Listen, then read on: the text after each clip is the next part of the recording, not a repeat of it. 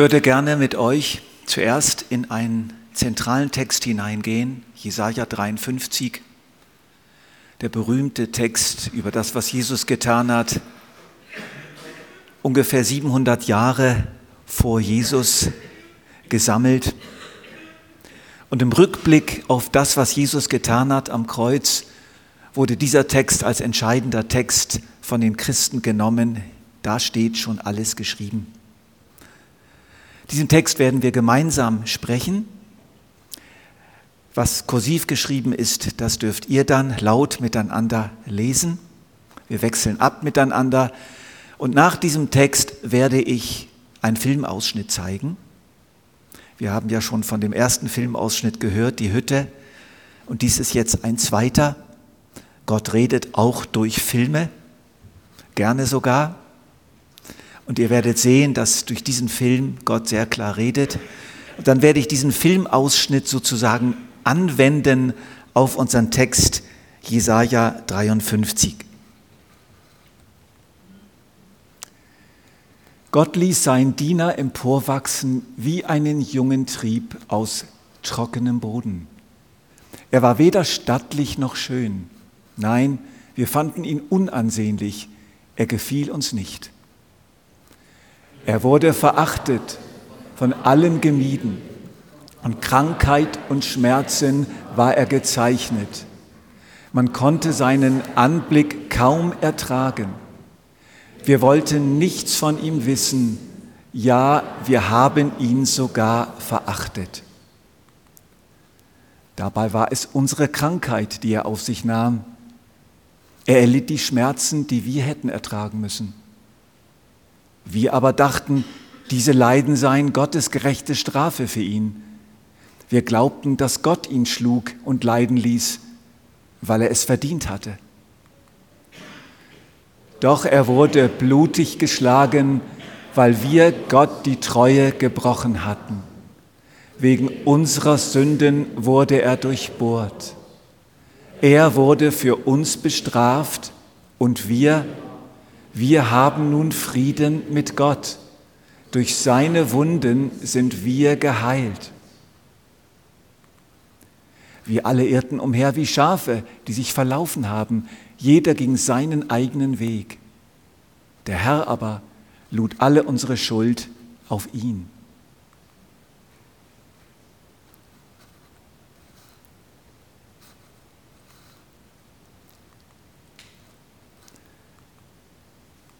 Das irgendetwas in der Technik?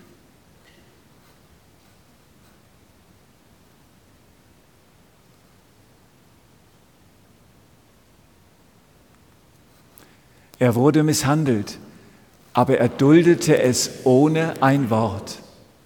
Er war stumm wie ein Lamm, das man zur Schlachtung führt, und wie ein Schaf, das sich nicht wehrt, wenn es geschoren wird hat er alles widerspruchslos ertragen. Man hörte von ihm keine Klage. Er wurde verhaftet, zum Tode verurteilt und grausam hingerichtet. Niemand glaubte, dass er noch eine Zukunft haben würde. Man hat sein Leben auf dieser Erde ausgelöscht. Wegen der Sünden meines Volkes wurde er zu Tode gequält. Man begrub ihn bei Gottlosen im Grab eines reichen Mannes, obwohl er sein Leben lang kein Unrecht getan hatte. Nie kam ein betrügerisches Wort über seine Lippen. Doch es war der Wille des Herrn. Er musste leiden und blutig geschlagen werden. Wenn er mit seinem Leben für die Schuld der anderen bezahlt hat, wird er Nachkommen haben.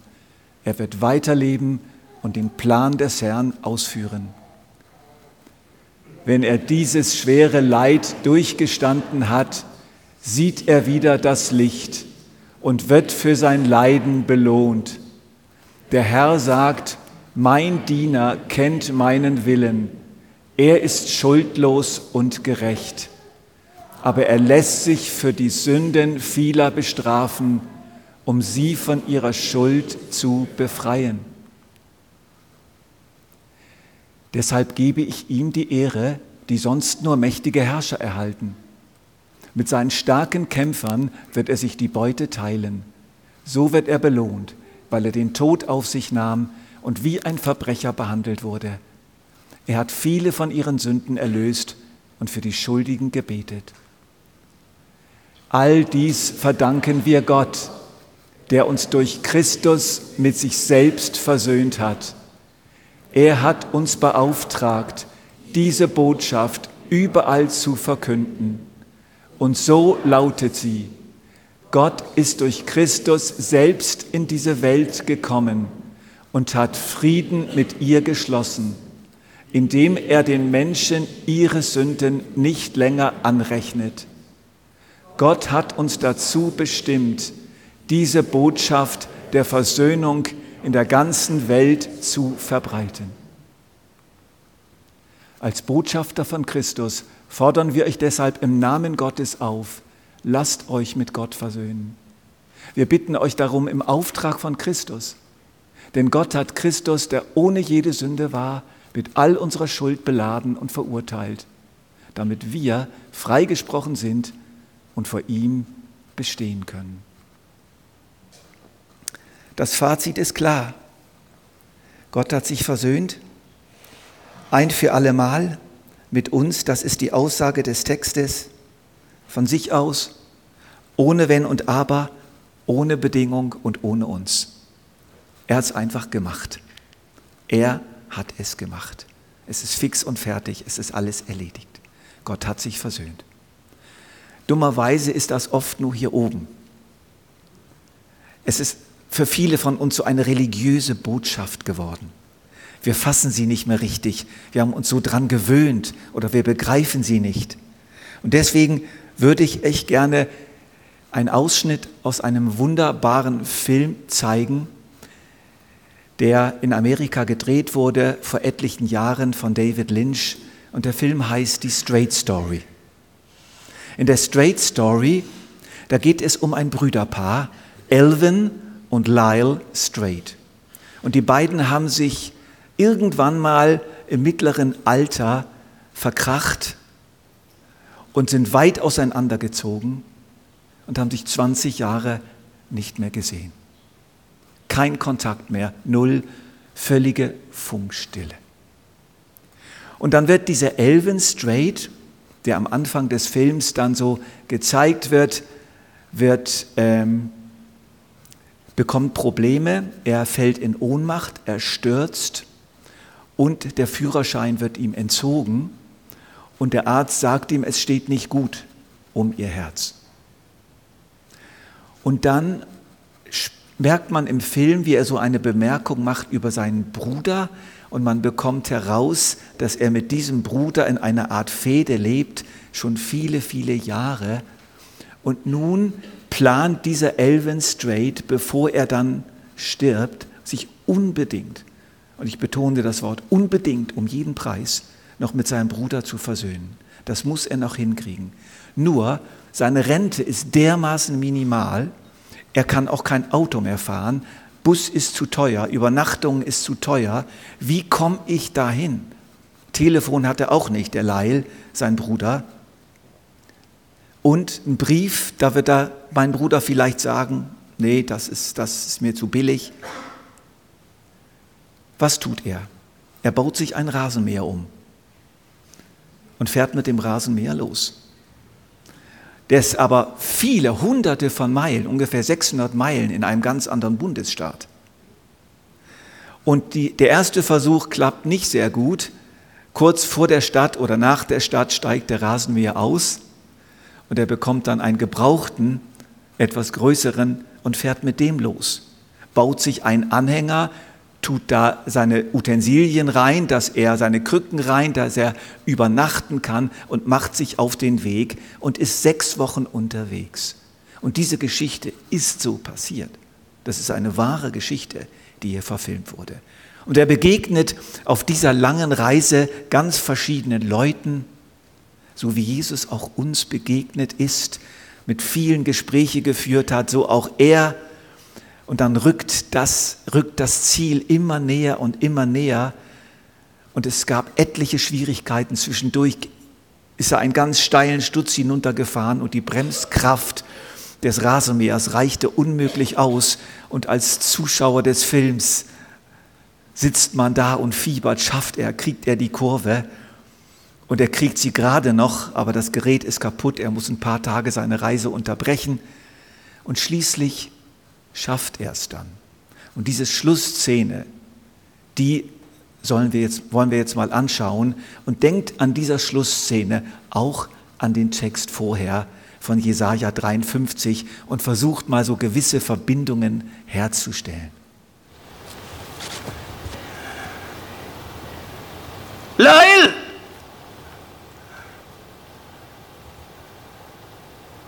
Leil!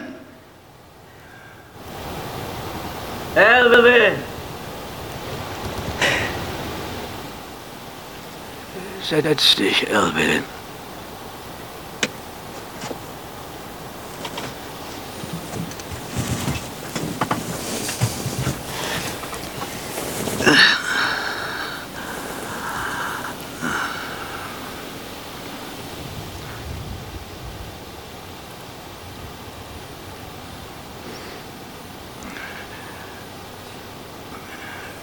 Bist du da drauf den ganzen Weg gefahren, nur wegen mir? Ja, Leil.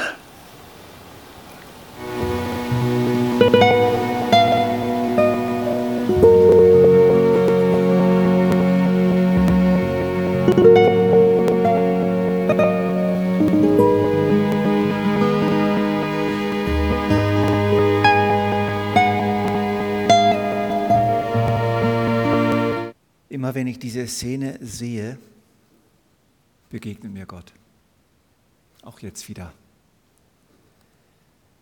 Es ist ein Gleichnis, diese ganze Geschichte. Gott hat eine weite Reise gemacht für uns. Er ist von ganz oben nach ganz unten runtergekommen.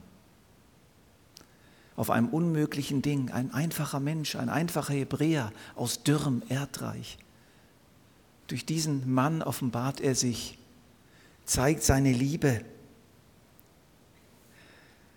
Lyle und Elvin, die waren miteinander verkracht. Und man muss da die Betonung legen auf miteinander. Wahrscheinlich waren sie beide schuldig. Und Elvin hat sich gesagt, und ich mache jetzt den Anfang. Ich gehe jetzt hin um jeden Preis. Ich muss das unbedingt machen. Und man spürt es gut in dieser Schlussszene, dieser Moment. Kommt er raus? Kommt er raus? Wird es funktionieren? Er zeigt uns das Herz Gottes. Gott und Mensch sind eben auch verkracht. Nur bei dem Unterschied, dass es da sehr einseitig ablief. Der Mensch verkrachte sich mit Gott und Gott hat das dann akzeptiert und hat den Menschen nicht zur Versöhnung gezwungen. Das wird uns der Geschichte, in der Geschichte der Menschen im Paradies mit einer ungemein kraftvollen Bildersprache und Symbolsprache beschrieben. Ich versuche diese Symbolsprache mal zu übersetzen. Die Menschen lebten mit Gott, ihrem Schöpfer, in einem natürlichen, ungetrübten, herzlichen Verhältnis. Und im Film wird das in einer Szene, wo der Vater mit der Tochter spricht, da sagt er so, wir haben es so gut gehabt miteinander. Wir haben alles miteinander gemacht. Wir haben es so gut gehabt und dann passierte es.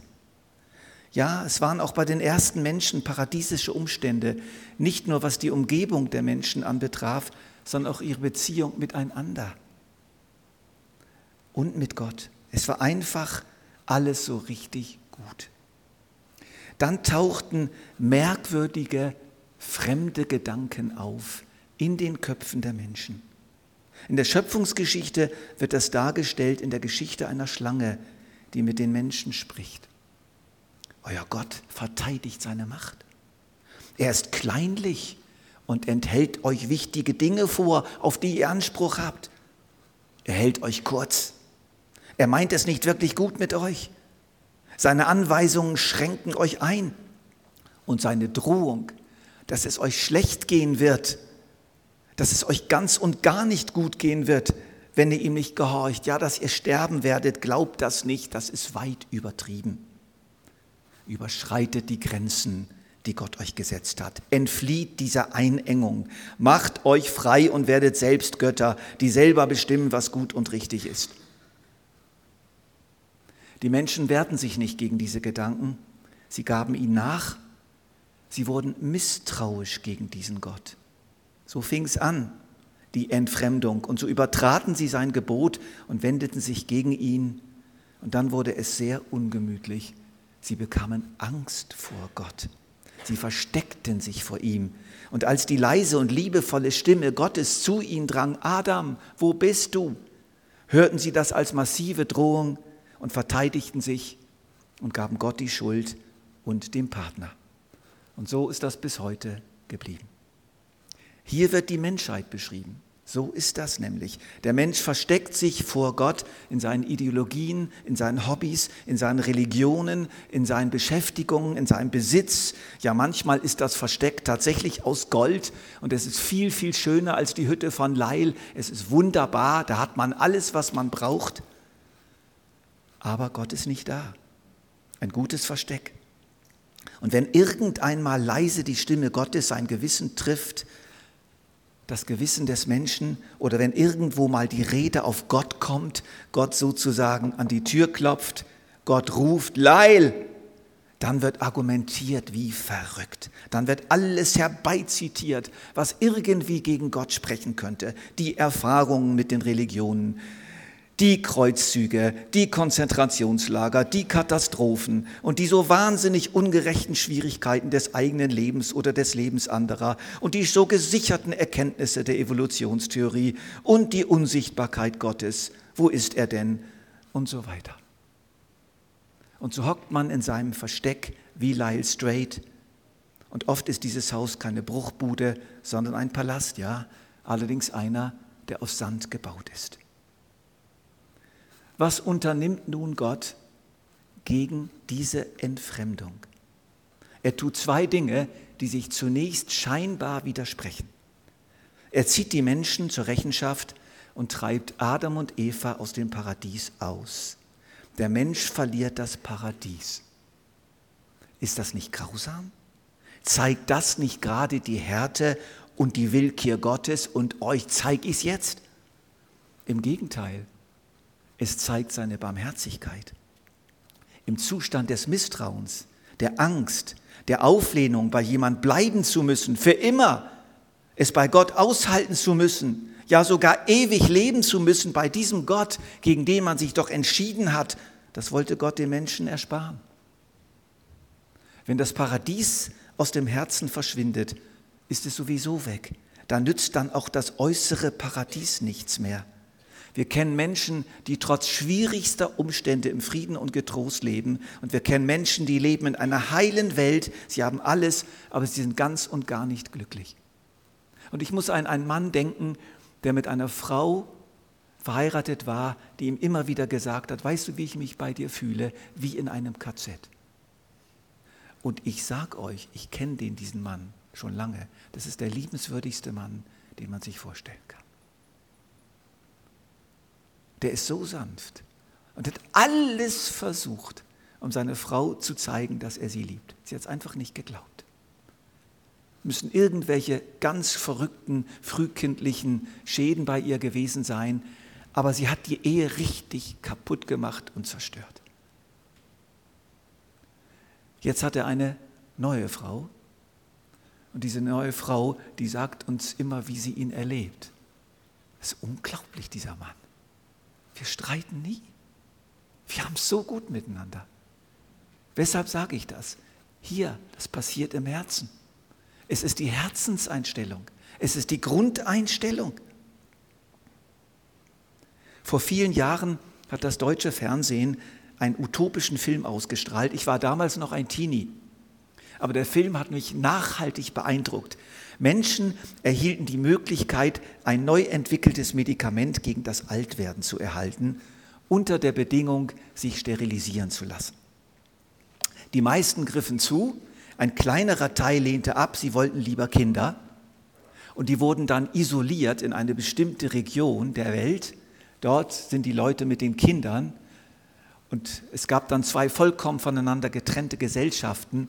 Und dann sah man die anderen, die dann Jahr um Jahr da verbrachten und immer jung blieben und immer schön blieben. Und es entwickelte sich bei ihnen, und das ist in diesem Film sehr schön dargestellt, eine entsetzliche, tödliche Langeweile. Sie wussten gar nicht mehr, was mit sich anfangen. Sie lebten ewig und lebten doch nicht. Und deswegen hat Gott die Menschen aus dem Paradies ausgetrieben. Er hat das für uns getan. Und es war nicht seine Grausamkeit, es war seine Barmherzigkeit. Also das ist das Erste, was Gott getan hat. Er hat die Menschen aus dem Paradies ausgetrieben. Und wisst ihr, was er gerade nachher getan hat? Er ist mitgekommen auf die andere Seite.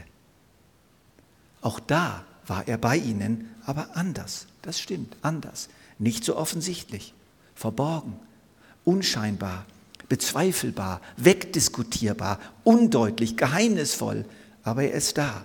Und immer wieder besucht er die Menschen, meldet sich bei ihnen bis zum heutigen Tag.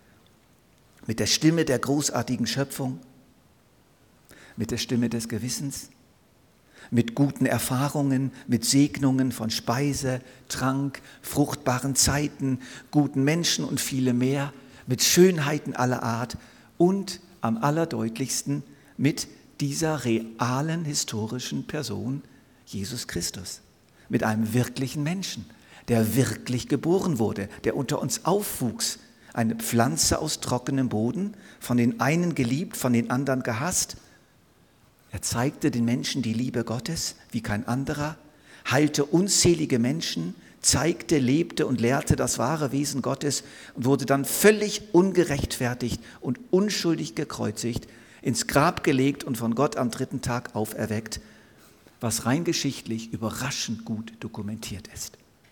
Und dann sind wir wieder beim Film. Was ist das, dieses Kreuz? Was läuft da? Ganz einfach. Gott ist dem Menschen in diesem Jesus durch sein Leben und sein Sterben und seine Auferstehung vor die Tür gefahren, um ihm zu zeigen, ich mein's ernst. Jetzt fragen wir, ja, war das nötig? Mich dünkt, das ist die falsche Frage. Zwei Gegenargumente. Erstens, einem geschenkten Gaul schaut man nicht ins Maul. Ehrlich, was fällt uns denn ein? Diesem Gott zu sagen, ja, das hättest du anders machen müssen. Was ist das denn? Es ist nun mal sein Geschenk. So hat er es nun mal gemacht. Er hat es nun mal so gemacht, dass er unsere Schuld, unsere Sünde auf seinen Sohn gelegt hat und Jesus für uns gestorben ist. So what? Das ist einfach Gottes Idee und Gottes Plan und einem geschenkten Gaul guckt man nicht ins Maul. Die Frage, war das nötig, ist einfach unverschämt. Zweites Argument, Jesus hat vollkommen freiwillig mitgemacht. Wie hat denn Gott seinen Sohn so grausam behandeln können? Jesus hat Ja gesagt dazu. Und noch kurz vor dem Kreuz, als gerade die Schächer, als die Polizei da kam, diese politische Polizei, meinst du nicht, sagt Jesus in diesem Moment zu einem seiner Jünger, meinst du nicht, dass ich jetzt meinen Vater nicht bitten könnte und er würde mir nicht zwölf Legionen Engel senden? Was heißt das? Das heißt, Gott hätte es gemacht. Und es wäre dann irgendwie anders verlaufen. Aber sie haben sich so geeinigt, der Vater und der Sohn. Wir machen das jetzt. Wir machen es genauso. Warum? Wegen uns, wegen unseres verdammten Misstrauens. Deshalb. Seit 2000 Jahren haben das unzählige Menschen aus unterschiedlichsten Kulturen so geglaubt und das Paradies ist in ihr Herz zurückgekommen und das äußere Paradies wird folgen. Natürlich ist es so, dass Gott damals in einer Sprache gesprochen hat, die ganz viele Menschen der damaligen Kulturen verstanden haben, die Opfersprache. Das war ein vollkommen allgemeiner Vorgang, dass man Opfer brachte und dass diese Opfer die Gottheit besänftigten. aber dass Gott selber, dass Gott selber das Opfer bringen würde für die Menschen. Und die Menschen einfach nur zuschauen sollten, was Gott macht, das war auch damals unerhört. Und so sagte Paulus auch damals, das Wort vom Kreuz ist eine Blödheit für die, die verloren gehen. Aber uns, die wir gerettet werden, ist es Gottes Kraft. Und so gibt es immer wieder Menschen, die kapieren es, dass Gott gekommen ist, um sich mit ihnen zu versöhnen. Lasst euch versöhnen mit Gott. Das Geschehen des stellvertretenden Sterbens von Jesus hat dieselbe Botschaft wie dieser Rasenmäher. Nur noch viel, viel größer und viel, viel stärker. Lass dich versöhnen. Ich bin gekommen, um mich mit dir zu versöhnen. Ich bin den weiten Weg gekommen. Ich habe den Preis für dich bezahlt. Hier bin ich. Lass dich versöhnen mit Gott, weil er sich versöhnt hat mit dir, weil er in Jesus Christus direkt vor deine Tür gefahren ist und da steht und versöhnt mit dir leben will. Du kannst dem nichts hinzufügen. Bei Gott ist alles passiert. Was kannst du denn tun? Was hat Leil gemacht? Er ist rausgekommen aus seiner Höhle. Er hat gehört, Leil! Leil! Elvin? Und er ist rausgekommen. Und er wusste noch nicht, was läuft, aber immerhin hat er mal dem Elvin einen Platz gegeben auf der Veranda und dann fiel sein Blick auf den Rasenmäher.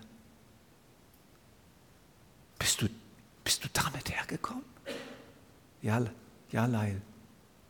Und da war kein einziges Wort mehr nötig. Da war alles gesagt. Der meint es wirklich ernst. Also der Elvin meint es wirklich ernst. Und so haben sie dann einen, den, wohl den schönsten Abend ihres Lebens dort miteinander auf der Veranda verbracht. Also komm bitte heraus aus deiner Höhle, lahm und gebrochen wie du bist, auf deinen Krücken oder deinem Rollator oder deinen Überlebenshilfen. Du kannst dich mit Gott auf deine armselige Veranda setzen und die Sterne anschauen. Und zwar immer wieder Tag für Tag, dein ganzes Leben hindurch, egal wie sehr du wieder versagt hast, egal wie schuldig du auch geworden bist, lass das Paradies wieder anbrechen in deinem Herzen. Vor deinem Haus, egal in welchem Zustand, steht mehr als der Rasenmäher von Elvin Strait. Jesus Christus steht vor deiner Tür und ruft nach dir. Und bitte frag jetzt nicht, war das nötig? Oder habe ich das nötig? Geh doch einfach raus. Ist das denn so schwer? Es wartet auf dich die Versöhnung mit einem Bruder, den du lange nicht gesehen hast, noch nie gesehen hast, deinem ältesten Bruder Jesus Christus und seinem Vater. So wie hinter Elvin dieser Rasenmäher stand, so befindet sich hinter Jesus seine Geburt für dich, sein Leben für dich, seine Liebestaten für dich, sein Sterben für dich, seine Auferstehung für dich. Ich möchte, dass wir jetzt nochmal diesen Ausschnitt anschauen. Und wenn ihr dann hört, Leil, dann hört euren Namen, okay? Dann hört einfach euren Namen.